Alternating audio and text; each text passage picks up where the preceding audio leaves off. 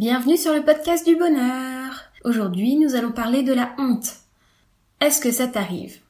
Bien sûr que oui, j'imagine que ça t'arrive. Ça arrive à tout le monde malheureusement d'expérimenter la honte, pas qu'une fois. C'est vraiment quelque chose qui est très présent. Eh bien aujourd'hui j'ai envie de te dire que tu ne dois pas avoir honte. Tes erreurs font de toi qui tu es. N'aie pas honte de tes échecs. C'est grâce à eux que tu es là, c'est grâce à eux que tu es toi. Mais te dire n'aie pas honte, c'est un peu facile, tu crois pas? C'est facile à dire, oui. Mais très difficile à mettre en application. La honte, c'est pas quelque chose qu'on apprend à surmonter depuis qu'on est tout petit. Au contraire, la honte, elle a souvent été employée pour te manipuler, et ça depuis ta plus tendre enfance. Par exemple, quand t'étais un enfant et que tu t'es mis du caca partout, tes parents ont pu avoir la réaction suivante Ah, qu'est-ce que t'as fait là? C'est pas beau Ils te mettent la honte. Ils essayent de te manipuler à travers la honte. En te disant que tu vas avoir honte du caca que t'es fait et que tu t'es mis partout, eh ben ça va t'empêcher de recommencer. Première expérience de honte.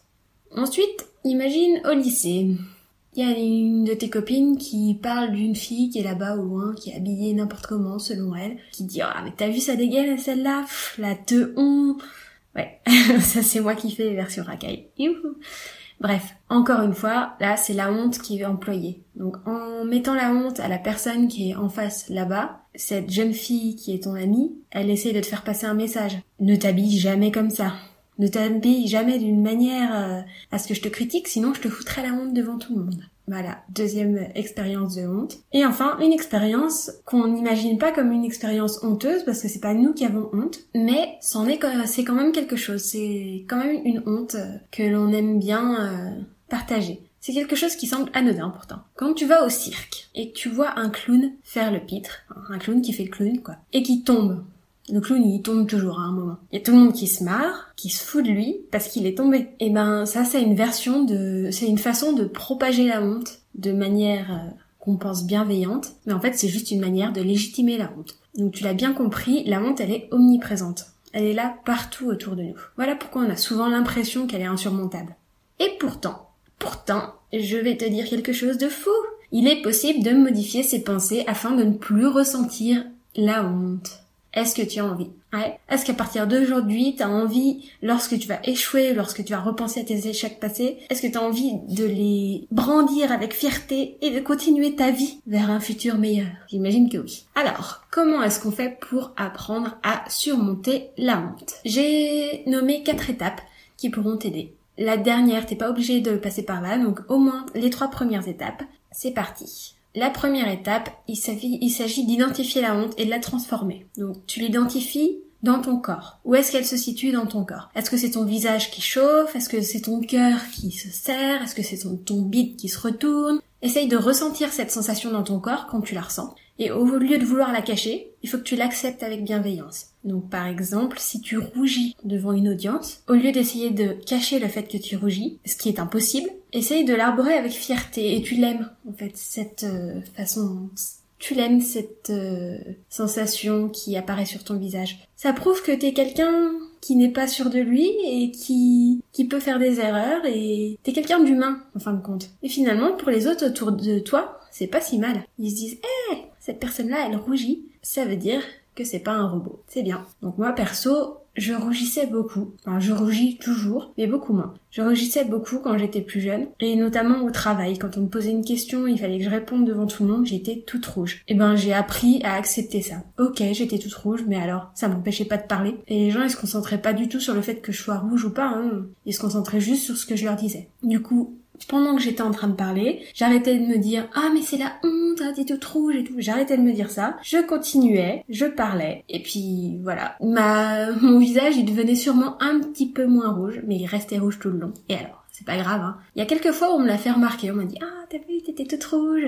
Ouais. Et alors Je sais très bien que je rougis. Je suis comme ça hein. Je suis une personne super sensible et dès que dès qu'il y a du monde autour de moi et que ça tourne autour de moi justement, c'est plus fort que moi, je rougis. Bah c'est pas grave, hein. je le sais, je suis au courant. Merci de me l'avoir redit, c'est pas bien grave. Voilà, une fois que t'as ressenti où était cette honte dans ton corps et que tu l'as acceptée, ça va te demander un travail, j'imagine, hein, petit à petit. Tu sauras à force. Si tu transpires comme un bœuf, et eh bah tu vas accepter le fait de transpirer. Ok, je transpire, et alors? C'est pas ça qui, qui compte. Ce qui compte, c'est ce qui est en train de se passer. Donc une fois que tu as fait tout ça, il faut que tu expulses cette honte hors de toi. Il faut que tu trouves une personne avec laquelle tu peux parler librement de cette honte et de façon totalement respectueuse. Il faut que cette personne, t'écoute avec bienveillance. Donc cette personne, ça peut être un ami, une personne de ta famille, une communauté en ligne, par exemple, donc sur un groupe, comme le groupe J'apprends à m'aimer sur Facebook, ou carrément un psy si vraiment on trouve personne digne de confiance, si on ose se confier à personne. Le fait de pouvoir parler de ce qui nous fait honte à quelqu'un, ça va nous aider à nous en libérer. Donc, on a identifié la honte et on l'a transformée, on l'a expulsée un peu de notre corps. C'est déjà un premier gros gros pas. Ensuite, le deuxième pas, ça va être de trouver tes déclencheurs et de modifier ta perception des choses. Donc les déclencheurs, c'est ce qui provoque ta honte. Tu dois avoir un certain nombre de déclencheurs qui sont fréquents et qui induisent en toi une honte instantanée. Pour essayer de trouver quels sont ces déclencheurs, demande-toi quels sont les événements de ta vie que tu caches aux autres parce que t'en as honte. De quoi tu ne parles pas aux autres de quoi tu as honte de parler. Essaye de trouver tous les déclencheurs qui font une honte en toi. Une fois que tu as repéré les comportements et les événements qui déclenchent un sentiment de honte chez toi, essaye de creuser un peu plus loin. Quelles angoisses se cachent sous la honte? De quoi tu as réellement peur? Quelle est ta vraie peur en fait? Sous une honte se cache une peur. Par exemple, sous ma honte de parler devant du, des gens, se cache la peur de me louper et de faire n'importe quoi. Et donc dernière étape de ce deuxième point, demande-toi comment tu pourrais voir les choses différemment. Par exemple, si c'était une amie qui te racontait exactement la même chose, qu'est-ce que tu lui dirais? Donc par exemple avec moi, le fait que je me sente incompétente, j'ai peur de me sentir incompétente, eh bien je me suis dit, comme si je disais à une amie, non, c'est pas le fait de parler à des gens qui va changer ta compétence. Et au pire, même si tu te trompes une fois, est-ce que ça va vraiment changer ta compétence? T'es quelqu'un de compétent, tu le sais, tu le prouves tous les jours. Et d'ailleurs, je t'ai dit qu'il y a une, deux, trois personnes qui m'ont dit, hé, hey, t'as rougi là. Et ben, à ces personnes-là,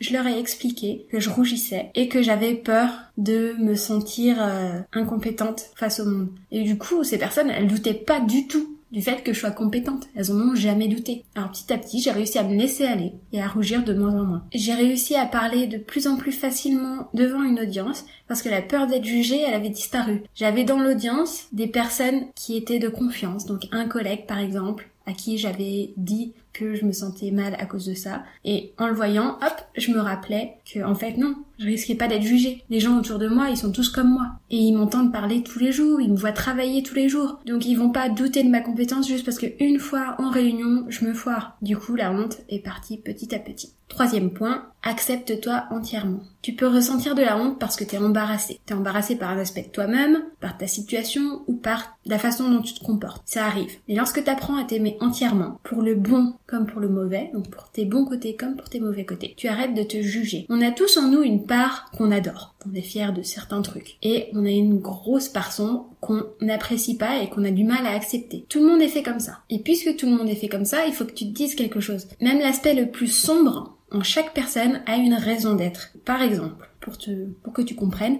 je suis plus, plus égoïste que ce que j'aimerais être. Ouais. Je suis quelqu'un d'égoïste, beaucoup plus que ce que je voudrais. J'ai eu honte de ce trait de caractère parce que j'aimerais aider tout le monde, j'aimerais être comme Mère Teresa. Ouais, j'aimerais vraiment que le monde soit meilleur grâce à moi et j'aimerais pouvoir aider la planète entière et que dès que quelqu'un a besoin de moi, être là pour lui. Sauf que, au lieu de ça, moi je pense à moi avant tout. Si je ressens que je, ça ne va pas, que ça n'entre pas avec ce que je veux faire, enfin, si je ressens que ça va m'embêter, que ça va m'empêcher de faire telle ou telle chose, eh ben je réponds non. Donc, je me considère comme quelqu'un de plus égoïste que ce que j'aimerais être. Et je pense être plus égoïste que la moyenne. Même si j'aimerais être moins égoïste, même si je donne une impression à ces gens d'être à tout le monde d'être moins égoïste. Je suis quand même plus égoïste que mes sœurs, par exemple. Mes sœurs sont très très serviables. Et moi, je me trouve égoïste. Et c'est un comportement que j'ai développé lors de mon enfance. Parce que je me sentais délaissée. J'étais celle du milieu, la, fille du milieu. J'avais ma grande sœur, ma petite sœur, et je me sentais vachement délaissée. Et du coup, je me suis développé ce trait de caractère, le fait d'être égoïste. J'ai appris à m'occuper de moi-même, avant tout. Parce qu'il fallait bien que quelqu'un s'occupe de moi. Et bien que je me sois caché ce trait de caractère à moi-même par honte, aujourd'hui, j'aime mon côté égoïste parce que je sais qu'il est là pour essayer de m'aider. Il a essayé de m'aider quand j'étais plus petite et il essaye sûrement encore de m'aider maintenant. Donc quand je suis capable de dire non à quelqu'un, c'est c'est pour moi. Parce que je sais que sinon je vais soit péter une durite, soit euh, sombrer en dépression. Donc vaut mieux que je réponde non. Donc est-ce que t'as compris? Il y a une raison d'être à tes traits de caractère les plus sombres. Donc être égoïste, ça m'a permis d'être moins délaissée quand j'étais petite. Et ça me permet aujourd'hui d'être encore moins délaissée et de savoir dire non. Donc j'aimerais, comme exercice, que tu penses à ta plus belle qualité et à ton plus gros défaut. Vas-y, vas-y, pense pense-y maintenant. Note-les quelque part si tu veux. Mets pause sur ce podcast pour aller les marquer. Puis tu réfléchis à la manière dont ces deux traits de caractère t'ont aidé, de quelque manière que ce soit. Donc comme dans mon exemple, le fait d'être égoïste m'a permis de me sentir moins délaissée. Ça m'a aidé. Ta plus belle qualité et ton plus gros défaut, en quoi t'ont-ils aidé? Vas-y, note tout ce qui se passe par la tête. Tu vois bien que tout a une raison d'être, non? Et enfin, dernier point, c'est le quatrième point qui n'est pas indispensable si tu as réussi à faire, à, faire ces trois premières étapes sans aucun souci. C'est le, ce quatrième point, c'est de te faire aider. Donc euh, transformer la honte, c'est parfois un processus compliqué à réaliser tout seul. Donc si, en ressens, si tu ressens le besoin d'être aidé pour creuser, pour creuser plus profondément, n'hésite pas à faire appel à un professionnel. Donc une coach, un psychiatre, un psychologue. J'ai dit une coach, un psychiatre, un psychologue, c'est rigolo parce qu'une coach, c'est moi. Donc si tu as besoin d'aide, n'hésite pas à faire appel à moi. D'ailleurs, je suis en train de sortir un programme, donc il va sortir euh, très bientôt, donc on est en septembre 2017, il va sortir courant du mois de septembre 2017, avant la fin de la semaine même normalement, on est le 11 septembre. Tiens, j'avais pas remarqué, on est le 11 septembre. Je ferai bien une minute de silence, mais bon, dans le podcast, ça va paraître un peu bizarre. Donc euh, d'ici la fin de la semaine, euh, j'aurai un programme qui va sortir euh, pour t'aider à avoir une meilleure estime de toi. Parce que l'estime de toi, c'est la base de tout. Pour avoir confiance en toi, il faut que ton estime de toi soit bonne. Si tu as une estime de toi nuissime, bah laisse tomber. T'auras jamais confiance en toi. Tu pourras jamais rien faire parce que tu vas te mettre des bâtons dans les roues toute seule. J'ai dit toute seule. Je m'adresse à des femmes là ou quoi? Ouais, allez, c'est pas bien grave si t'es un homme, tu m'en voudras pas de t'avoir euh, féminisé un petit peu. Après tout, nous les femmes, on nous masculinise, on nous masculinise tout le temps quand on parle, quand on nous parle. Oui, je sais, le masculin l'emporte. Et eh ben chez moi, le féminin va l'emporter à partir de maintenant. je ferai comme je voudrais. En tout cas, n'hésite pas à aller voir sur le site happyelina.com, h a d p y elina e l i n a.com, tout attaché happyelina.com. Tu trouveras un programme qui va t'aider à faire la base de la base, donc à avoir une meilleure estime de toi. C'est un énorme condensé de tout ce qui est le plus important à apprendre avec des exercices pratiques tous les jours pendant trois semaines. Tu vas voir, ça demande beaucoup de travail. Moi, je pense qu'il faudra que tu te mettes minimum, enfin, il va falloir que tu te mettes une heure par jour sur du travail. Parfois ça va te prendre un quart d'heure et parfois plus d'une heure, mais en moyenne, ouais, je dirais une heure par jour pendant trois semaines. Donc prévois au moins ça. Ça fait 21 heures, un programme de 21 heures pour moins de 100 euros. Je pense que t'en trouveras pas partout des comme celui-là. je te dis à très bientôt. Passe une bonne journée. Bisous bisous